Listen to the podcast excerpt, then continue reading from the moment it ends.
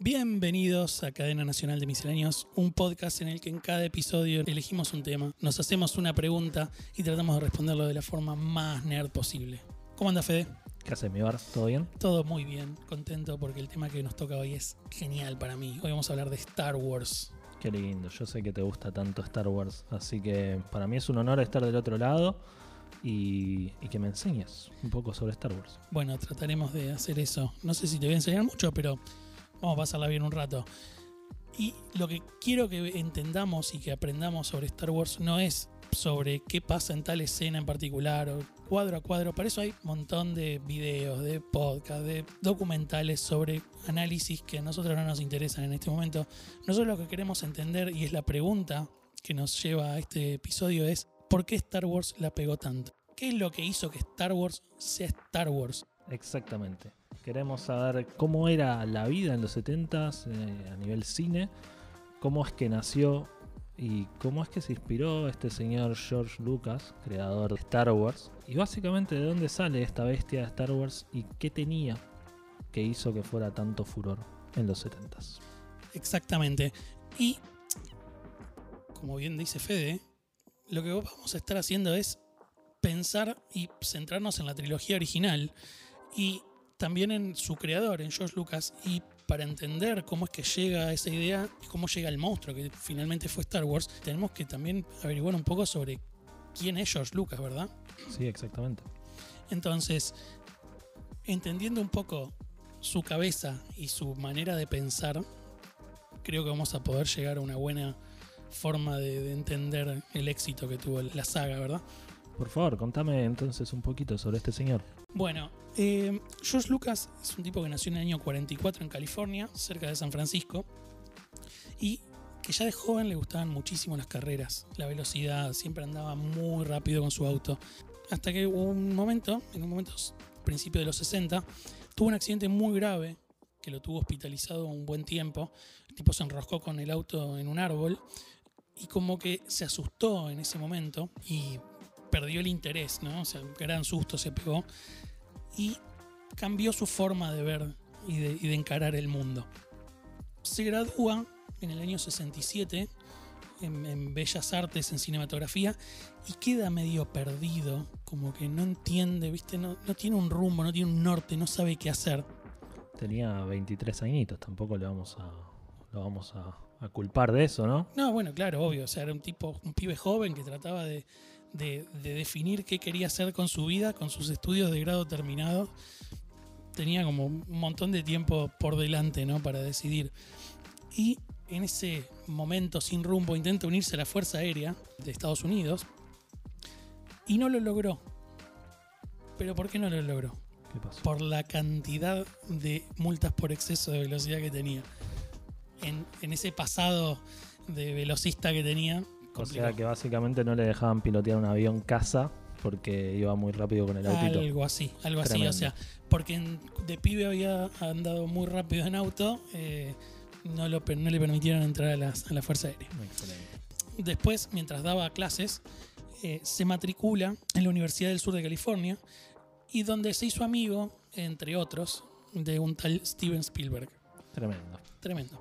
Eh, estuvo trabajando como instructor eh, para una clase de estudiantes de la Marina de Estados Unidos y les enseñaba cinematografía documental. Uh -huh. Y mientras tanto, él dirigió y creó su primer cortometraje que le valió algunos premios y era como su primer hijo, ¿verdad?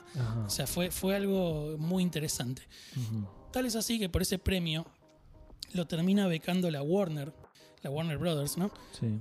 Para que él participe y observe la elaboración de una película llamada Finland's Rainbow en el año 68, que era dirigida por Francis Ford Coppola, otro nombre así sí, ¿no? sí. importante del cine, eh, que en esa época el tipo era visto como un estudiante de cine que le había pegado.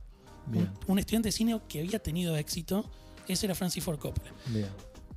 George Lucas estuvo ahí con él y estuvo aprendiendo y participando. Y se hicieron amigos.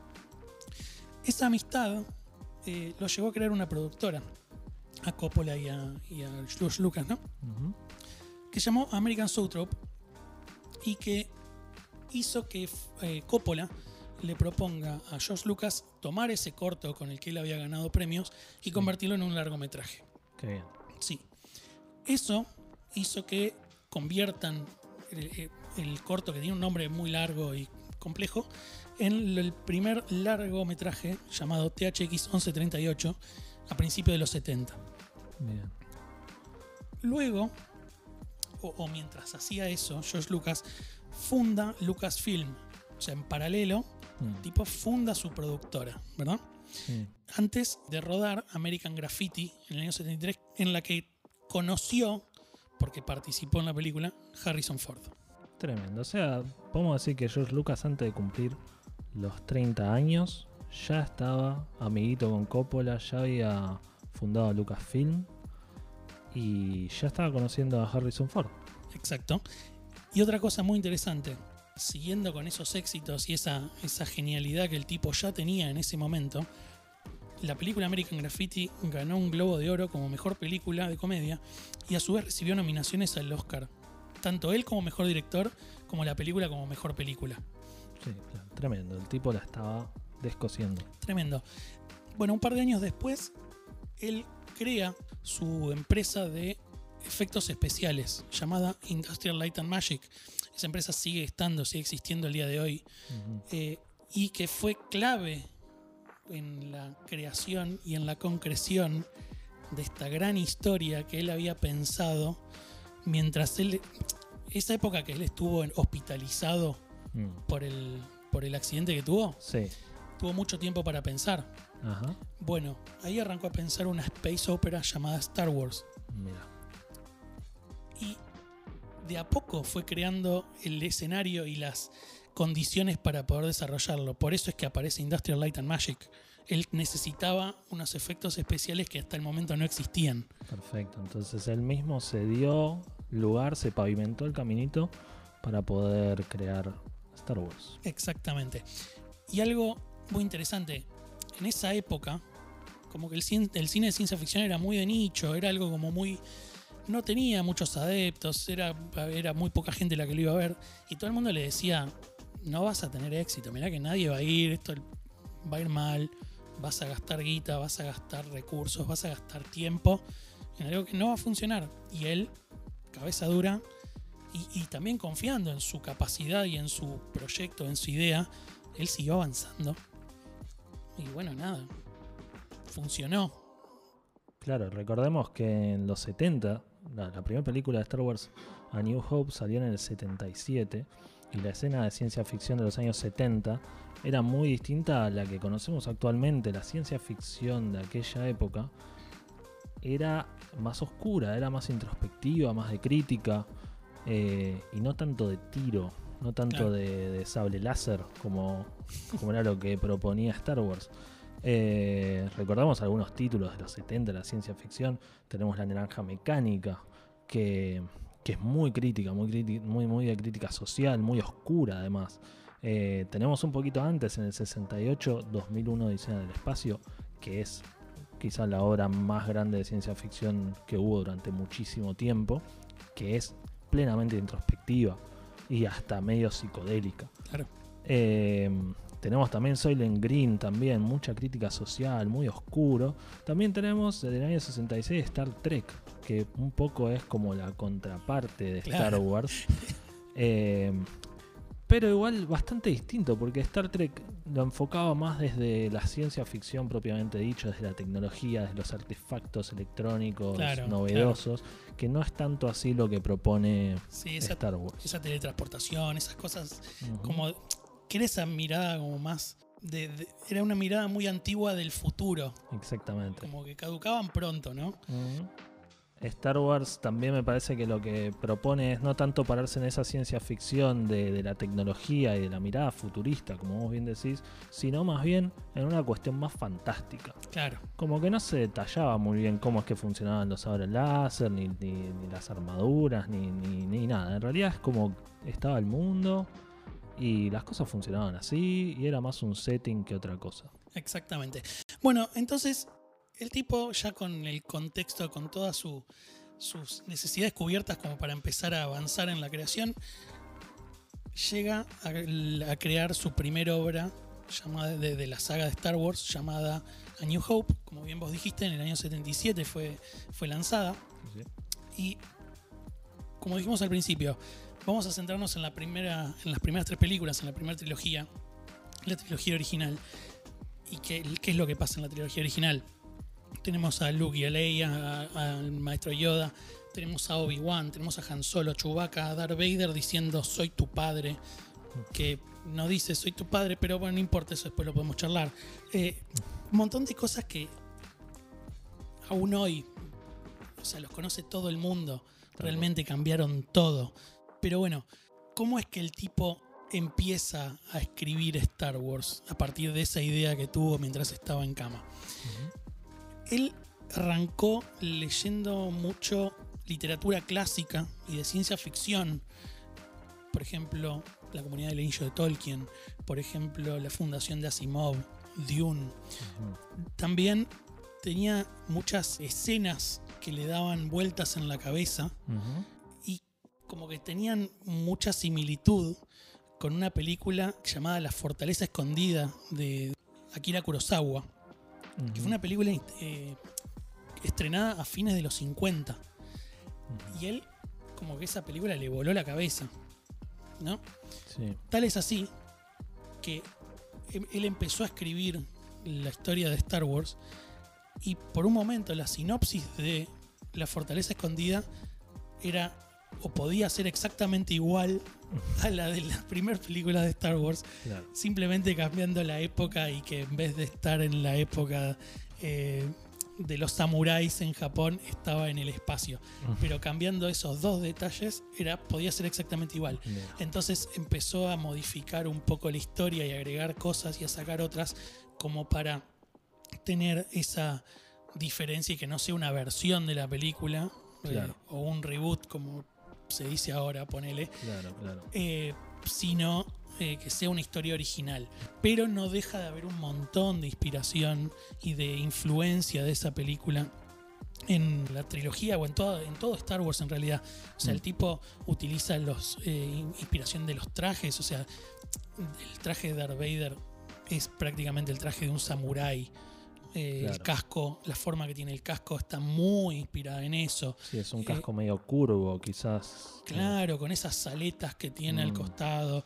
Sí. Eh, tiene muchísima inspiración de eso.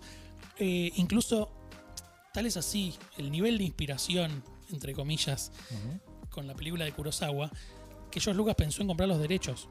Ah, Como para decir, bueno, es mía y puedo hacer lo que quiero, entonces si hago una versión no importa porque es mía. claro, claro. Me estoy robando a mí mismo. Claro, para evitar que le digan que era un chorro, el tipo logró después modificarlo lo suficiente, por suerte, para lograr que Star Wars sea Star Wars. Otra inspiración muy grande que tiene, que también es algo bastante más viejo, es en Flash Gordon, una serie que tenía bastantes años ya para cuando sale Star Wars, pero que, por ejemplo, algo muy característico de Star Wars, como el título amarillo que te pone en contexto antes de entrar cada película, Sí, que todo el mundo conoce. todo el mundo conoce. Sí. Ese texto eh, que se va fundiendo con el fondo en el espacio, así arrancaban los capítulos de Flash Gordon. Exactamente igual, o sea, era un texto en ángulo que se iba desplazando y te ponía en contexto sobre cómo es que entrabas en la historia. Es muy interesante eso porque es casi la firma de Star Wars. Sí. Casi que la música con las trompetas y esas, y esas letras yéndose, alejándose de uno, eh, es casi la firma de Star Wars y en realidad es algo que estaba basado en otra cosa. Exacto, no, lo tomó prestado, eh, lo modificó lo suficiente como para que el copyright no salte, ¿no? Claro. Bueno, también para crear la historia y los personajes, eh, Lucas estudió muchísimo historia universal y mitología de un montón de culturas. Y es algo que se puede ver muy claramente en, en- la figura de eh, los caballeros medievales, el paladín, los miembros de la sociedad feudal que inspiraron personajes. eh, sobre todo, por ejemplo, Luke Skywalker está súper basado en la historia del rey Arturo. Hay muchísimas similitudes entre las dos historias de cada personaje, entre Luke y el rey Arturo, ¿verdad? Claro, sí, además dándole también hincapié al tema de la espada, ¿no? Como figura de los caballeros, tanto buenos como malos. Claro, tal cual. O sea, por más que haya, eh, que haya armas que disparan tiros láser, eh, como que las armas reales y las importantes dentro de la película son los sables láser. Claro. Otro icono. Otro icono de la, de, de la saga. Sí, eh, y también lo que se ve llamativo en, en Star Wars es, es una cosa que me pareció en principio bastante original, que es el tema de la fuerza. Pero si lo analizamos un poquito más, no es otra cosa más que la magia en, Sí. En las historias fantásticas. En definitiva, podemos, podemos la, mirada inmediata lo que hace es nos lleva a catalogar a Star Wars como ciencia ficción, pero, pero incluso parece como que la fantasía encaja un poco mejor con, con el género de Star Wars, principalmente porque, de nuevo, no se para mucho en, en la tecnología en sí, sino más bien en el uso de la magia. Y, Sí. Y en estos caballeros, y incluso en, en una historia como de rescatar a una princesa, lo que pasa es que envuelto en un setting, en una ambientación espacial. Em, siguiendo un poco lo que vos decías, el tema de los Jedi, que también es un, es un icono fundamental de Star Sí. Wars, eh, yo creo que se ve bastante similar a lo que eran los caballeros templarios.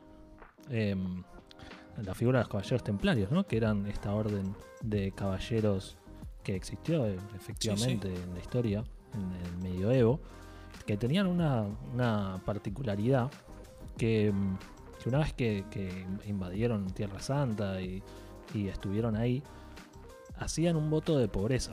Ajá. Entonces, los tipos, claro, no, no, no eran unos caballeros que andaban ostentando sus armaduras plateadas ni nada, pero iban con sus túnicas y con su espada, Claro. muy similar a lo que se ve de los Jedi, ¿no? Como estos caballeros mm, medio monjes, medio caballeros. Sí, tal cual, tal cual. Los Eh. tipos con su túnica, que incluso con esa capucha que tienen, viste que es como que hay, hay escenas muy características en donde el caballero Jedi se baja la capucha para Claro. revelar quién es. Claro, exactamente, exactamente. Esa, eh, tiene como un, un tono así medio místico. Claro. Es muy interesante. Eh, y yo creo que, que parte de la magia de George Lucas es esto de, de llevar cosas conocidas del cine y de la literatura al mundo sci-fi. Y no solo llevarlo, sino juntarlo, unirlo, coserlo, si se quiere, de manera muy hábil, para que quede todo lindo. Porque como vos decís, él se basó en historias como la de Rey Arturo y en mitología y en historia universal, incluso de culturas orientales, no solo de culturas occidentales, y sin embargo tiene la habilidad para unirlas todas muy bien. Eh, yendo a, a lo que es el cine puntualmente, eh, empieza casi con una, con, una escena bien de, bien de Estados Unidos, especialmente de clase media, que apela justamente a, la persona que lo va a ver, me parece, ¿no? Porque una de las primeras escenas que se ven es Luke viviendo en este. Luke es nuestro, nuestro héroe. De la historia. Luke viviendo en este planeta desértico con sus tíos. Eh, sus padres aparentemente están muertos o desaparecidos o algo. Y, y nada, él tiene su vida tranquila, plantando zanahorias en este planeta desértico. Y nada, él- él- el pibe quiere, quiere ir a estudiar. Plantea como algo muy distinto a, a lo que sería una ciencia ficción eh, espacial. Es como una historia muy, muy yankee, muy, muy conocida. Sí, hasta ahí, hasta el momento que no te dicen. O sea, si no te dicen esto está en un planeta far, far away, como que decís, está en el desierto plantando zanahorias, como vos decís, no tiene como nada, nada que lo convierta en algo espacial. Exactamente, es la historia de unos rancheros del medio de Texas, tranquilamente. Claro, claro. Es decir, que está apelando a algo súper conocido para, para la persona, especialmente estadounidense, que, que lo fue a ver al cine al, principio. Como para que se pueda sentir identificado el espectador con el, con el protagonista, ¿no? Exactamente, como yo me siento y digo, ah, esta historia ya la conozco bien, ya sé quién es Luke. Eh, después, claro, aparece, aparece, empiezan las aventuras, ¿no? Y, em- y aparece Obi-Wan. Obi-Wan, que es este Jedi viejo de la orden de, de- de los Jedi, que Con su túnica. con su túnica, por supuesto, con esta, con este aire así medio místico, como Sí. decíamos de los Jedi. Eh, y básicamente le plantea una aventura, le plantea a Luke, che, venite conmigo, hacete un Jedi y vamos a, a enfrentarnos contra el imperio que son los malos. Eh, son todas estrategias del cine archiconocidas. Sí. Hasta el momento no es que George Lucas está planteando cosas muy distintas o está rompiendo algún molde especialmente. Y así como empieza la aventura, terminan terminan en un en un spaceport, lo que sería como un aeropuerto espacial. Y ahí sí se puede decir que ahí empieza la aventura, la acción, la, La La- película. la película, básicamente. Si bien hasta llegar hasta ese punto, yo creo que pasan 20 minutos por abajo de las patas fácil. Es una película lenta. Em, Sí, porque aparte, algo, algo muy interesante, cuando están pasando esos títulos en amarillo que se están desplazando, vos entras y, y te están diciendo, estamos en un contexto de guerra civil, los rebeldes contra el imperio y batallas Mm. aéreas y todo un quilombo, ujú. y de pronto te encontrás plantando zanahorias en el medio del desierto. O sea, como que todo ese contexto que vos decís, uy, ¿con qué me voy a encontrar? Mm, Porque es como que te paran ya en el medio de un quilombo. sí. Eh, entonces como que sí, es medio lento, viene así como medio que le cuesta arrancar, pero cuando arranca, arranca. Sí, sí, sí, sí, claramente. De hecho, se puede decir que las aventuras empiezan en esta escena que, mm, que, que te estaba por decir, justamente en, esta, en este aeropuerto espacial, con una escena que quizás creo que es también súper icónica, que es la escena de la cantina, cuando llegan, sí, es conocidísima. Fabulosa la música.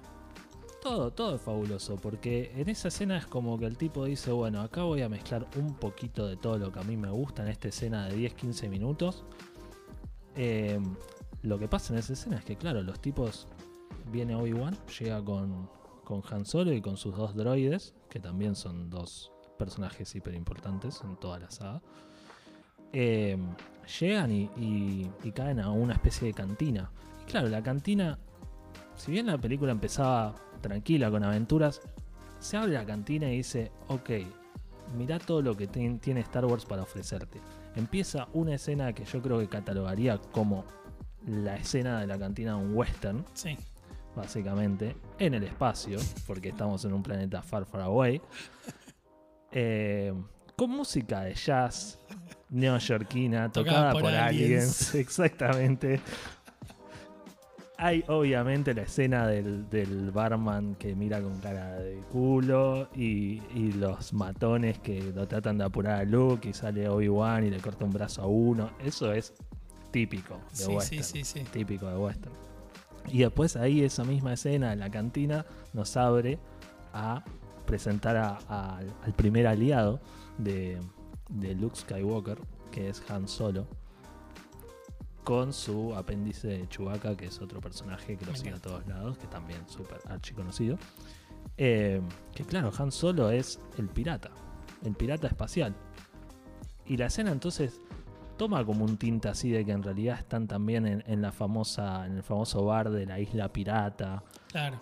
Eh, entonces, claro, en una escena vos tenés música neo- neoyorquina tocada por aliens, eh, un western, un poco de piñas, eh, Un, rebelde. un rebelde que es un pirata, todo en la misma escena. Y si vos lo ves distraído, no es que esto te llama la atención, pero cuando lo ves con un poco de ojo clínico decís, claro, pero esto está muy bien armado. Esto lo armaron con, con mucho ojo. Es un hermoso collage. Es un hermoso collage, tremendo. Y después, claro, tenemos otras cosas de, que, que- que George Lucas fue, fue juntando, que se ve que le gustaban. Mucho más adelante en la película hay una escena de, de las famosas Crashing Walls, The Walls Are Closing In, que es la escena clásica del cine usada durante décadas, que es cuando las paredes empiezan, los, los héroes caen en una trampa y las paredes empiezan a cerrar Sí. es un clásico de los clásicos. Podría no existir, pero el tipo ya dijo, estas cosas a mí me gustan, yo sé que funcionan, generan tensión, la voy a poner. Em, y después, claro, tenemos la escena final donde termina a New Hope, o, o una de las escenas finales, la última escena de acción, mejor dicho, es, es una, un tiroteo entre casas sacado de la Segunda Guerra Mundial, básicamente, solo que en el espacio cambiando los tiros por rayos láser. Eh, también cosas que sabían, que funcionaban, lo, lo metieron en, el- en la escena de, en el collage. en el collage y le, le pusieron un setting espacial y quedó realmente muy bien. Sí. Quedó realmente muy bien. Y después, claro, tenemos el mundo de los personajes, ¿no? El mundo de los personajes, tan- si bien los personajes son súper ricos, súper interesantes, son arquetipos también hiper conocidos. Eh, recordemos que la primera historia es hay que ir a salvar a la princesa que está en el castillo del mal, o sea, la, la estrella de la muerte, que está custodiada por el caballero oscuro, que es Darth Vader. Y vamos a ir con este simpático pirata del espacio, eh, que es Han Solo, que también, el tipo malo que tiene, que tiene la nave. eh, Icónica la nave también. icónica. El Millennium El Falcon. Millennium Falcon, que es todo, toda una historia para hablar del Millennium Falcon. Con este viejo que acabo de conocer, pero sabe mucho, que es Obi-Wan Kenobi. Y yo, que hasta hace tres horas atrás estaba plantando zanahorias, pero ahora estoy revoleando un sable láser y, y puedo matar a todos. Eh, son todos arquetipos de personajes bastante, bastante conocidos, ¿no? Sí. Y yendo un poquito al tema de, de- de Luke, que es nuestro héroe, que es nuestro plantador de zanahorias que se vuelve el Jedi, eh, podemos ver otro de los, de los de las cosas que tomó George Lucas, que es súper usada en el mundo de- de- del cine y de la literatura, que es el camino del héroe. Ajá. El camino del héroe es básicamente un, un paradigma de cómo contar una historia, un, un caminito de cómo contar una historia que tiene siglos, básicamente. Se llama el, el viaje del héroe, el camino del héroe o el monomito. Sí. Y básicamente plantea que el héroe de nuestra historia tiene que empezar en su mundo eh, común, ordinario, que en este caso sería Luke en su planeta desértico plantando zanahorias. Y hay algo, un evento que lo llama a la aventura Sí. Que es tal cual lo que sucede en Star Wars, que básicamente es, bueno, hay, un- problemita ahí cuando vuelve a... O mejor dicho, aparece Obi-Wan Kenobi y le dice, bueno, vení, que hay todo un mundo por explorar y los Jedi y qué sé yo. ¿Y qué es lo que dice inmediatamente Luke? Dice, no, no, yo estoy muy bien acá, plantando mis zanahorias. Eso es también lo que se llama el rechazo de la llamada, que es uno de los caminos, uno de los pasos del camino del héroe. El camino del héroe empieza en su mundo ordinario, hay un llamado a la aventura, hay un rechazo de la aventura, y después pasa algo y el héroe decide encarar la aventura. Que es exactamente lo que pasa en- en esta primer media hora de aventura antes de empezar con la escena de la cantina que Claro. hablábamos antes. Em, después viene la escena de la cantina justamente, que es lo que sería la travesía del umbral, es decir, lo que, lo que separa el mundo conocido del héroe con la aventura. Es decir, Claro. esta adrenalina de cruzar un límite, que es exactamente lo que pasa cuando Luke Skywalker se ve en esta cantina que no entiende muy bien qué pasa, se va a las piñas con, con unos maleantes, etc. Después el camino del héroe sigue con conseguir aliados, encontrar enemigos, algunas aventuras menores, que podría ser tranquilamente conocer a Han Solo, medio tener estos diálogos medio antagónicos con él, porque él es medio, medio bad guy y Luke es como más, más inocentón. Eh, y después, bueno, vienen las, las aventuras propiamente dichas, que vendrían a ser la, la mm, llegada a la estrella de la muerte, algunos tiros. Sí, aprender a usar la fuerza también en el medio, ¿no? O sea, aprender a usar la fuerza, el sable láser, etcétera. Exactamente. Todos los pasos que lo van formando como héroe y lo van alejando de ese plantador de zanahorias que era. Eh, son, todos, son todos puntos de lo que se llama el monomito o camino del héroe. Es decir, hasta ahora George Lucas no venía diciendo nada realmente nuevo. O sea, encima ni siquiera se saltó un paso. No, no, no. La verdad es que lo siguió bastante a rajatabla, la verdad. Eh, y bueno, el camino del héroe es seguido por Lucas, por Lucas, disculpe, por, por Luke a lo largo de toda la película, con algunos, eh, digamos, licencias, no es exactamente igual, pero la verdad es que es muy, muy, muy, muy, muy... La primera parte es el camino del héroe. Sí, sí, la primera parte O es... sea, hasta que cruza el umbral es el camino del héroe. Sí, sí, sí, completamente, completamente. Hay, hay algunas pequeñísimas diferencias, pero siempre las hay, porque el camino del héroe es una guía Claro. para armar historias. Pero a lo que vamos es que George Lucas en realidad en esto tampoco innovó. No, tal cual. La, innovación de George Lucas me parece que fue por otro lado y fue por su habilidad de mezclar cositas que, que sabía que funcionaban. Claro, tal cual. Eh, a ver, sin ir más lejos y, por ahí pensando no tanto en los protagonistas, sino en el mundo o en, en el universo Star Wars en general, también tenés, por ejemplo, el look general del imperio y de los oficiales, que está súper inspirado en, el- en- en la época de la Alemania nazi Mm, y en, sí. en los oficiales del SS, o sea, los uniformes grises, esas cosas así, eh, los sombreros, eh, prácticamente son oficiales nazis en el espacio, ¿no? Exactamente. Eh, también un dato muy interesante es que los Stormtroopers, que también son un personaje icónico de Star Wars, eh, esos soldados del imperio que no tienen buena puntería eh, y que los soplas y se mueren prácticamente, eh, hubo una, una tropa de asalto de la Primera Guerra Mundial que se llamaba literalmente Stormtroopers. O sea, ni siquiera innovó en el nombre. Se llaman Stormtroopers igual que los la tropa de asalto del- de la Primera Guerra Mundial. E incluso los cascos que usaba esta, esta tropa de asalto tiene cierta relación. Obviamente no tenían toda la cabeza cubierta en la Primera Guerra Mundial. Pero hay cosas en el casco de los Stormtroopers de Star Wars que están o, o podrían tener cierta inspiración en lo que en, en lo que era el casco y el uniforme de la armadura Mm. de, de los Stormtroopers.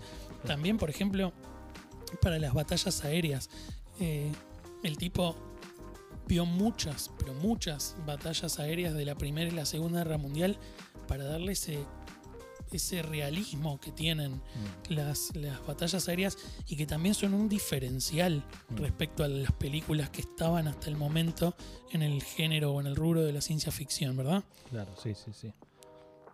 Darles también esa, esa vertiginosidad, ¿no? Claro, o sea, de pronto, nada, vos tenías esas tomas en- en de- del, del cockpit de los X-Wing, Mm. viste, eran como cosas que... Y, y la forma en que se perseguían, Mm. que se disparaban, en la que se esquivaban esos tiros, Mm. eh, realmente parece una batalla. O sea, si vos le cambias los X-Wing y los TIE Fighters por aviones de combate que conocemos todos, ponele que conocemos todos, eh, eh, entran perfectamente, caben perfectamente. O sea, es simplemente cambiar el personaje. Vos cambiás ese personaje y funciona, Exactamente. ¿no? Sí, me parece que justamente esto que estás diciendo vos es más ejemplos de lo mismo, de que George Lucas no puso su energía en crear cosas nuevas, sino justamente en tomar cosas que sabían que funcionaban y sabían que eran fáciles de digerir por el espectador. Como por ejemplo, bueno, esto que decís de, de- de los malos, ¿no? En definitiva, no es que el tipo plantea, bueno, los malos tienen esta filosofía que en realidad al final de la película nos damos cuenta que tiene sentido. No, los tipos están vestidos como los nazis, están metidos en una estrella que en una base que se llama literalmente la estrella de la muerte que tira abajo planetas y están todos vestidos en negro y con cara de culo. Es como ya está, listo, estos son los malos. No va a haber no, no hay mucha No vuelta. hizo falta que te explique. No hace falta que te explique. Las batallas eh, también, las batallas aéreas, te da algo ya digerido, es decir, ya sabemos cómo funcionan, ya vimos películas de, de batallas aéreas de la Segunda y Primera Guerra Mundial. Esto es lo mismo, solo que en el espacio. No importa con detalles, no, pero en el espacio en realidad no hace falta que el X-Wing tenga alas, porque no, no importa. Toma, acá tenés una batalla y en vez de tiros hay láser y pasará bien Sí, ya, ya te, te solucionamos ese problema. No te estamos dando algo que tengas que comer de otra manera. Esto ya lo conoces. tal cual, tal cual. Em, después, claro, el tipo fue muy hábil con el tema de la tensión, ¿no? Sí, En cómo maneja la tensión. Porque dijimos que la película de Star Wars, la, la- la primera, la original, la New Hope, es una película larga, dura más de dos horas. Y, y tenemos, no es toda acción. No. Tenemos escenas, de hecho, de diálogo que son un poco largueras. 10 minutos, 15 minutos quizás.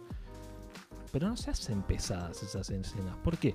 Porque el tipo ensangucha esas escenas en otras escenas de acción. me gustó el término científico en sanguchar. Sí, sí, sí, hay un paper. Em, y hay un paper, ¿no? Em, y nada, el tipo lo que hace entonces es, es- es meter estas escenas de acción entre, entre escenas de diálogo y viceversa. Entonces te va, te va saltando, ¿no? Porque si vos tenés una película en que las dos horas se cagan a tiros y como que perdés un poco la atención. Claro, Entonces el tipo te las va dando de a poquito. Y hay la, la última escena de acción, que es esta que hablábamos antes de, de los X-Wing que se van contra la estrella de la muerte en esta batalla medio suicida, a ver si la pueden destruir. Tiene una particularidad que tiene una escena anterior. La escena anterior es básicamente la preparación de las naves, de los pilotos, para esta misión medio suicida. Y si vos ves esta escena, en realidad es una escena que no tiene mucho sentido. No, no, no pasa nada, no avanza la historia. Ni, Claro. te- ni, ni- ni hay nada realmente que, que avance la historia. ¿Y por qué está ahí? Está ahí justamente para generar tensión. Eh, están tan buenos los ánimos, pero está esta cosa medio lúgubre de quizás todos nos vamos a morir y que es una escena medio, medio que, que Han Solo ponele dice no, yo no voy, total se van a morir todos, todos son suicidas. Em, de hecho, presentan ya al final la película uno de los, de los amigos de Luke. Che, ¿qué haces? ¿Cómo andás? Ah, mirá dónde estás. Los dos estamos piloteando este X-Wing, qué sé yo, mirá, todo bien. Ese tipo te lo presentaron porque sabía George Lucas que 10 minutos después le iba a meter un visilazo y te lo iba a bajar. O sea, Pobre eh, tipo. Pobre tipo, sí. Sí, sí, sí. Eh, pero a lo que vamos es que el tipo generó esa escena nomás para hacer un hype de lo que viene después, que es la escena de, de aviones. Sí, como que hasta ahí el tipo venía manejando como que tenías escena lenta y que no pasa nada y de repente corta para ir a una escena que está al palo de, de- de alguna batalla, de alguna lucha, de alguna pelea con algo, para bajar de vuelta con otra escena más tranqui de diálogo y demás, para después volver a otra escena al palo, Claro. para después volver a bajar. Y en este caso, como la escena de la batalla de la estrella de la muerte tiene tanto como que te prepara de a poquito, es como que te va de a poquito, nada, armando y como Sí. llenando, es como, como si le falta tener música triunfal que va subiendo de a poquito, ¿no? Como, Sí, sí, te dicen, mirá que acá, acá se viene la papota, acá pusimos toda la guita en efectos especiales, así que prestar atención a lo que se viene. claro, y, y, bueno, otra cosa, también cómo maneja la música, ¿no? Sí, la música, increíble. La música, eh, ya de por sí, de nuevo, la música es eh, mucha trompeta. Cuando, cuando aparecen los malos, ¿no? Este, el imperio, hay toda una música que nos hace acordar a Wagner, esta cosa imperial. La marcha imperial es tremenda. Es tremendo y es, Sí. todo el mundo la tiene en la cabeza también, ¿no? La musiquita de Darth Vader y toda esa movida. Y eso es todo obra de este señor John Williams. Sí, John Williams, que eh, lo, lo- lo- lo curioso también es que fue presentado o fue una recomendación de Steven Spielberg.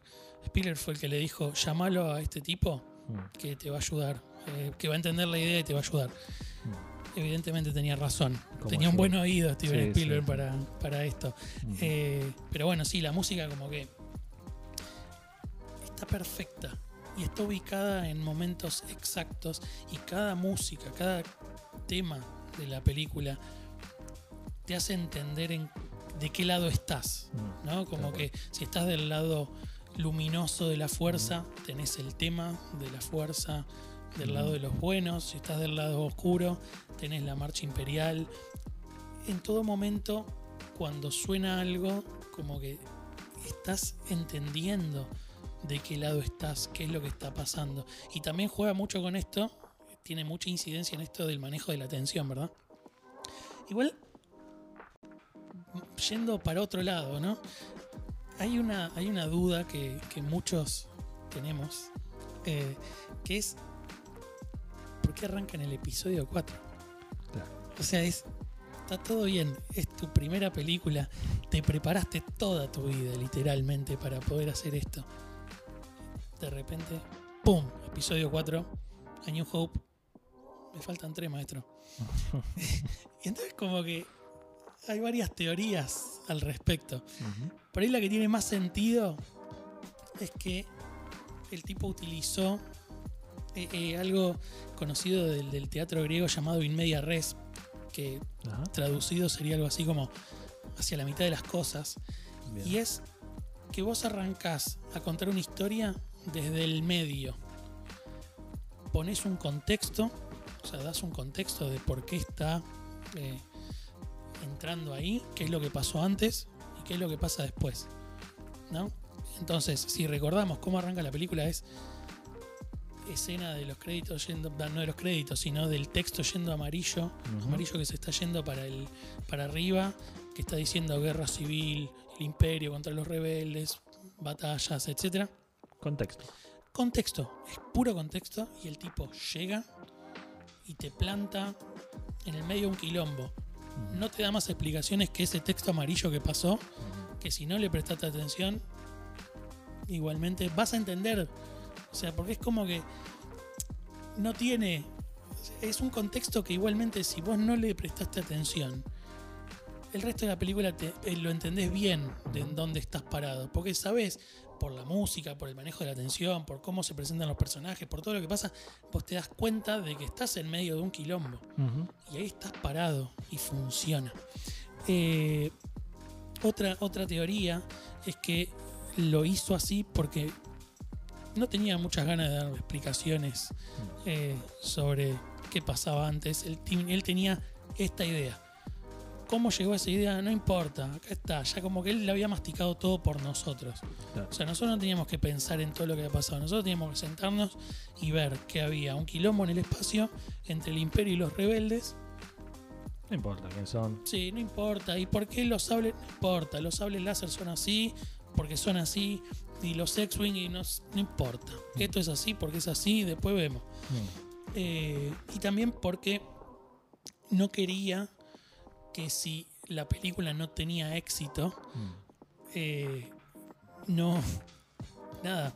La película, el, el episodio 4, la película empieza y termina. Sí, tal cual. tranquilamente podría haber sido una sola película que si le iba mal era una película que tenía un inicio y un final que tienen sentido. Sí, Por más que Darth Vader se escapa y demás, Sí. no importa, si esa película le iba muy mal, Darth Vader se escapó y se da como por ganada igualmente para el lado de los rebeldes, ¿verdad? tal cual. Eh, no, no es algo que sea realmente importante, Mm. pero bueno, sí, evidentemente, después, dado el éxito de la primera película, pudo continuar con la historia, ¿verdad? Tal cual. Eh, y de hecho me parece que tiene un efecto muy interesante, que es que nos, nos, nos da como esta sensación de que de vastedad del universo de Star Wars. Porque no es que nosotros entramos como espectador a ver la película desde un principio y vemos cómo se va construyendo todo. No, nosotros entramos y ya hay un mega quilombo. eh, y es como que nos da la idea de que, mira, hay, hay mucho acá para aprender. Hay toda una historia atrás de qué es el imperio. No, no nos lo explican, como vos decís, no importa, están en el imperio, están en la república, qué sé yo, se están Claro, yendo a las piñas. Eh, pero bueno, el espectador, aunque sea atrás de la cabeza, dice, che, pero ¿qué estará pasando? Hay algo, hay algo atrás que yo no sé, entonces te da la idea de, que hay mucho que aprender. Y eso no solo está en la historia, sino está en los detalles, no solo de, de- las naves, sino de las bases y de, todo, de todas las maquetas de las primeras tres películas. Eh, cuando vemos el detalle de, por ejemplo, el Millennium Falcon, Falcon, que es la nave de Han Solo, es no podemos posar la vista en ninguna parte de la nave sin no ver un cablecito, Exacto, sí. un, un, un- un radarcito, una cosita, es Un todo tan- botón, un una- botón, Una moldura, algo, siempre hay Algo. sí. algo. Y eso es- no pasa solamente con la nave de Han Solo, sino con, con todas las naves, con incluso con la Estrella de la Muerte. Todas las escenas son de una complejidad visual que sobrecargan al espectador y, y le, le dan una idea de complejidad, de Sí. que el mundo es complejo, es vasto y hay mucho para aprender. Si fueran todas texturas planas, a lo mejor no, no pasaría esto. Sí, como que en todo, en todos lados, en, en cada nave, en cada eh, planeta, en cada base, siempre tenés la sensación de que entendés el tamaño de lo que estás viendo. Tal cual. Si vos ves un X-Wing, vos sabés que el X-Wing es para un piloto y su droide. Si vos ves el Millennium Falcon, vos sabés que ahí adentro hay más espacio para más gente. Eh, si ves un crucero imperial, lo ves y es inmenso. Sí. Y aunque hay que alejar un montón la cámara para que entre en todo el plano, vos te das cuenta que tiene ese. eh, es una maqueta, obviamente, pero te das cuenta el nivel de detalle que tiene esa maqueta para que siendo tan grande, igualmente tenga tanta calidad. Es algo impresionante. Bueno, lo mismo con las, las bases del Imperio, Mm. que todas las paredes tienen algún tipo de textura, todo, como vos decías, eh, esto de que siempre sale algún cablecito del Millennium Falcon, se repite en todos lados, en todos lados hay algún cable, algún caño, algún algo que aparece y que te da esa sensación de que es algo inmenso todo, ¿no? O sea, y que de vuelta, nosotros caemos en medio de un quilombo en un- hace mucho tiempo en una galaxia muy muy lejana. No tenemos ni idea y no se preocupan por explicarnos. Nosotros No. caemos ahí y decís, wow, esto es inmenso. Exactamente. Me parece que ese es un efecto que logró George Lucas que es clave. Tal cual. Y es clave también para continuar las historias, ¿no? Para siempre poder sacar otra película, otra cosita. Eh, y nada, el tema de, de- de las naves y eso también le dio una pata para poder apoyarse con plata, ¿no? Tal cual. En una, una forma también de, de continuar eh, haciendo las películas y la saga es el merchandising, que en esta historia en particular tiene un protagonismo tan grande que realmente fue lo que permitió que la saga siga. Porque nadie le tenía fe, como, como dijimos al, al principio, nadie le tenía fe a Star Wars porque el contexto no daba para tenerle fe. El único que le tenía fe era George Lucas, que dijo, yo confío en mi proyecto y voy a hacerlo igual. Dado ese contexto, cuando George Lucas va con su guion a las empresas líderes de juguetes para fabricar los, los juguetes de la película, no, ninguno le daba bola. Por ejemplo, fue a Mattel y le dijeron, che, no, mirá, tenemos muy poco tiempo para que... La, la producción lleva mucho tiempo, Mm. la película se estrena, no vamos a llegar a tener los juguetes para las fiestas.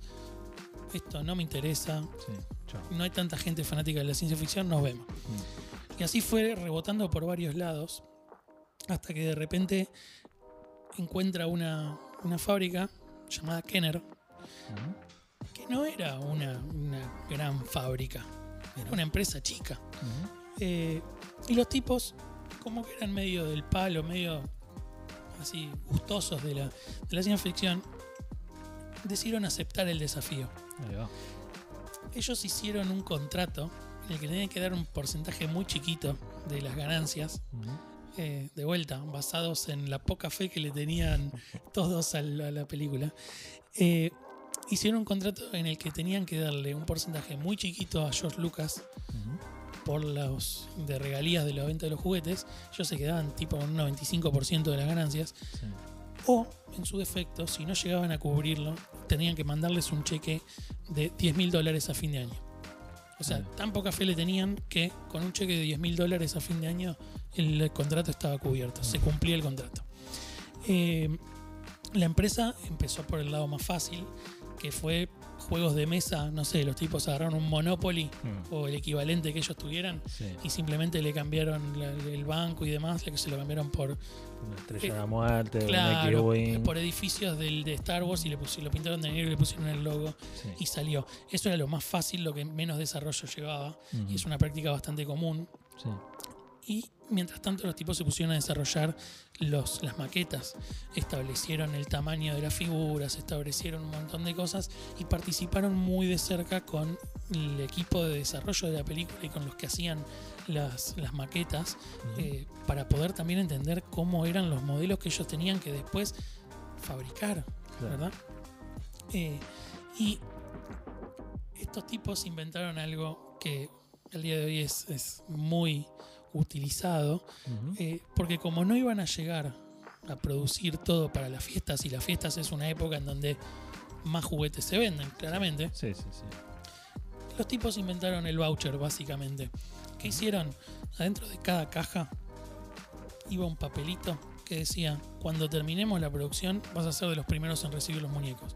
O sea, no había muñeco. No había muñeco. Vos, te- tu viejo te compraba para Navidad un juguete de Star Wars, vos lo que recibías era una caja con un papel. Ese papel tenía un número.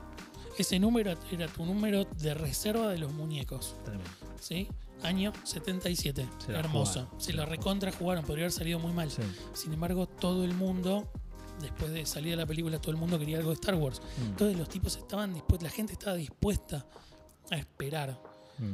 Tal es así que terminaron creando como una especie de eh, suscripción de, de- de- a los juguetes. Entonces solamente había forma, solamente así podías conseguir eh, algunos combos de personaje o algún personaje en particular o demás. Y obviamente las ganancias eran exorbitantes, ¿no? O sea, ese, ese problemita del cheque de los 10 mil dólares no lo iban a tener jamás. Claro, claro. O bueno, sí, muy en el futuro, pero no en el, en el contexto de la trilogía original en el que estamos, ¿no? claro. Eh, la verdad que, que fue. El merchandising fue la clave y, y la razón por la que se pudo seguir desarrollando la, la- la saga.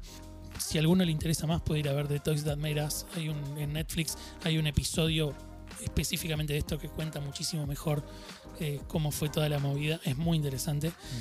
Y ya que hablamos tanto de que eh, George Lucas no le tenía fe, o, o en realidad no le tenían fe al producto que iba a alargar George Lucas con su película, en ese momento estaba su amigo Steven Spielberg también saliendo con una película que también es muy conocida, que se llama Encuentro cercano al tercer tipo, Bien, sí. y ninguno de los dos le tenía fe a su película. O, o nadie le tenía fe a ninguna de las dos películas. Entonces, los tipos hicieron un trato dijeron, che, vamos a hacer algo. Como esto no va a funcionar, yo te doy el 2,5% de mi película, de lo que recaude mi película, y vos me das el 2,5% de la tuya. Ahí va. Así, como somos amigos. Te invito a comer si Claro. juntás más gente que yo. Claro, es como, bueno, el que gana, el que gana come gratis porque el otro paga la cena. Bárbaro. Pero bueno, acá era un porcentaje de las ganancias. Se calcula que al día de hoy eh, Steven Spielberg solamente por ese trato o esa apuesta eh, ya recaudó algo de 40 millones de dólares. O sea que George Lucas perdió 40 millones de dólares en esa apuesta. Ponele. Salió cara la cena. Claro. Exactamente. Pero bueno, si redondeamos un poco toda esta historia y toda la idea de, de Star Wars, de por qué tuvo éxito, llegamos a la conclusión de que George Lucas no era ningún improvisado. No, no. O sea, el tipo, cada paso que dio en su vida, porque recordemos que el tipo, desde que tuvo la idea, como que fue laburando poco a poco para llegar a poder desarrollar esta idea y este producto en lo que terminó siendo, lo pensó muy bien. El tipo no innovó en nada prácticamente, sino que su innovación fue la forma de unir distintos conceptos, como por ejemplo un western con samuráis en el espacio, músicos de jazz alienígenas y eh, un planeta artificial que destruye planetas con un rayo Exacto. y nada, perros que hacen ruido y llevan armas. Eh, el- no es que el tipo metió todo en una licuadora No. y lo que salió salió, sino que el tipo armó un collage perfecto que permitió que cada pieza tenga una interacción perfecta con sus vecinas, sus piezas vecinas. Eh, el tipo estuvo ahí pensando en cómo iban a encajar esas piezas. ¿no? Y, y se encargó de, de darles el detalle necesario para que todos tuvieran sentido dentro de esa historia. ¿Sí? Eh, También otra cosa, el tipo nació en el lugar indicado, en el momento indicado, y se cruzó con la gente indicada. Sí, tal cual. O sea, no solo es, obviamente él es el artífice de su éxito, ¿verdad? Pero gracias a que ganó ese, ese premio por el corto que, su primer cortometraje, conoció a Francis Ford Coppola, que después con él crearon el largometraje, que a su vez después lo ayudó también con American Graffiti, que después a su vez había conocido a Steven Spielberg, que lo ayudó un montón, le recomendó cosas. Eh, lo conoció grabando American Graffiti a Han Solo, perdón, Harrison Ford. Han Solo. Como que el tipo se fue rodeando de gente por amistad o por necesidad, porque le iba a servir. Se fue rodeando de la gente correcta para llevar a cabo ese proyecto y realizarlo. No, bueno, y me parece que hay que rescatar esto que decías, la habilidad que tuvo para unir cosas que sabíamos que funcionaban, que él sabía que funcionaban, porque él sabía de cine, había estudiado eso. Claro, tal cual. Eh, de cómo unirlas. Como vos decís, no parece tan fácil unir un samurái en el espacio con una escena de, de jazz y un western. Sin embargo, el tipo lo hace. y El tipo lo hace y no se patean esos, esos conceptos. Queda una obra suave, fácil de ver, eh, sin, sin, sin, sin que el espectador tenga que, que ponerse a pensar demasiado. Es una obra muy fácil de ver, Sí. a pesar de que sea lenta. Que sin embargo tiene un montón de pedacitos de cosas em, de, de otros géneros. Sí. Y eso me parece que es, que es un poco la magia y la clave de por qué funcionó tan bien. Claro, tenía todo muy bien estudiado. Exactamente. El resultado es Star Wars. Bueno, eh, ¿te gustó el tema de Me hoy? gustó, aprendí un montón. em, tuve que estudiar. No, no te voy a mentir, mi bar, tuve que estudiar. Pero un tema muy interesante. Muy interesante. Esperemos que les haya resultado tan interesante como nosotros. Los esperamos en los próximos episodios. Pueden seguirnos en nuestras redes sociales o en nuestras redes de podcasting.